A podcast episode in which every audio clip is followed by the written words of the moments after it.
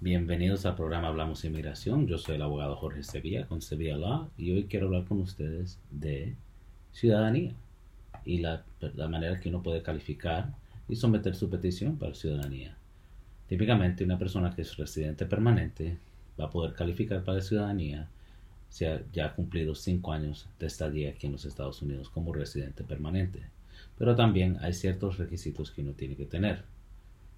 Primero, la persona tiene que demostrar que la persona ha permanecido en los Estados Unidos físicamente por el periodo de los últimos cinco años antes de someter la solicitud. También hay que demostrar que hay un periodo continuo, que la persona no ha permanecido fuera del país más de seis meses y menos de un año.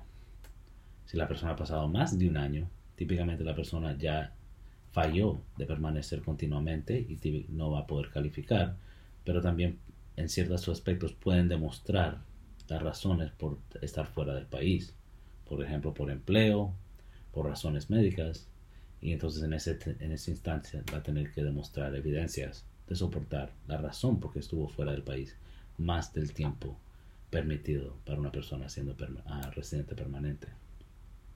También tiene que demostrar a la persona que es una persona de buen carácter moral. Y eso se muestra en una persona que paga sus impuestos, somete las declaraciones de impuestos al tiempo y si tienen un plan de pago con el gobierno, con el IRS, tuvieran que demostrar eso también. Adicionalmente, hay ciertas cosas que pueden descalificar a alguien para que no tenga buen carácter moral para poder proceder con una petición de ciudadanía. Esos tipos de ah, descalificaciones son crímenes contra personas con una intención de hacerle daño, crímenes contra propiedad del gobierno que involucra fraude o un intento de mal.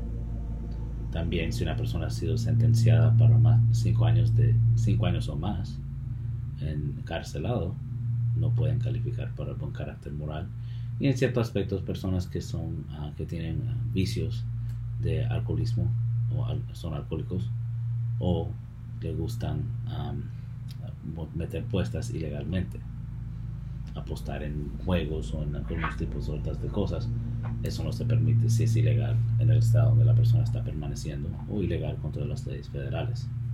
Adicionalmente una persona que está casado con, una, ah, con alguien que es ciudadano americano y ha tenido su residencia por tres años, puede calificar para someter una solicitud de ciudadanía si la persona sigue casada con, esa con una persona ciudadana americana y puede demostrar la relación de matrimonio todavía está vigente.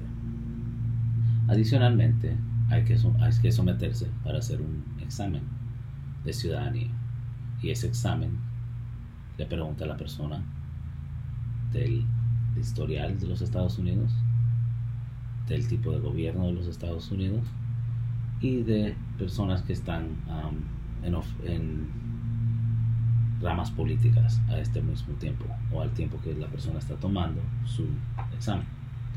Recientemente, la administración de Biden anunció cambios a este examen. Ahora en día, o cuando se hagan los cambios, la persona va a tener que demostrar la habilidad de hablar el inglés directamente al oficial.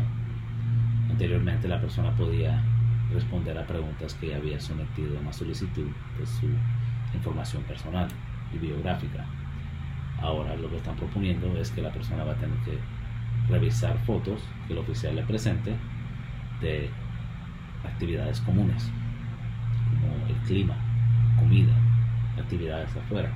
La persona va a tener que revisar esa foto y explicar lo que está en la foto en inglés al oficial. Adicionalmente están planeando o están proponiendo que van a hacer preguntas de opciones múltiples.